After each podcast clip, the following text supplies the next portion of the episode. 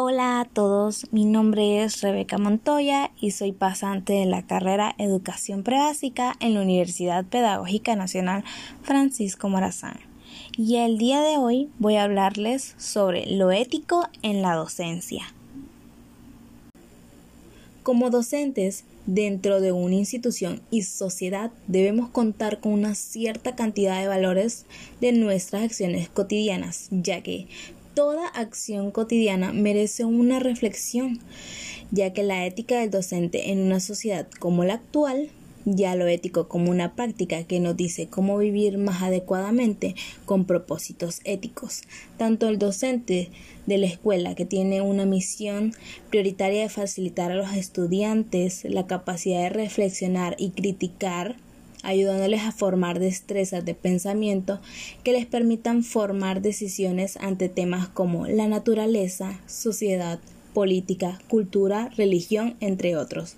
Por estas razones se entiende que el código de ética de un docente debe ser el mismo, tanto en un sector público como en un sector privado, ya que el maestro es maestro sin importar el lugar en el que se desempeñe como tal dando ejemplos a nuestros alumnos de todos esos valores y costumbres de una sociedad donde son necesarios para enseñar esos comportamientos más adecuados y que los involucran como parte de un sistema de cambio continuo y a socializar con ellos para comprender esas costumbres y normas del comportamiento que son útiles para nuestro desempeño en nuestra vida cotidiana profesional y ética. De todos los días, cómo nos vamos relacionando y socializando esa ética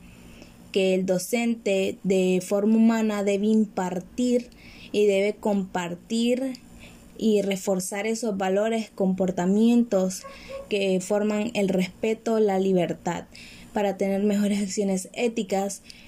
en cualquier sector en el que un docente quiera laborar.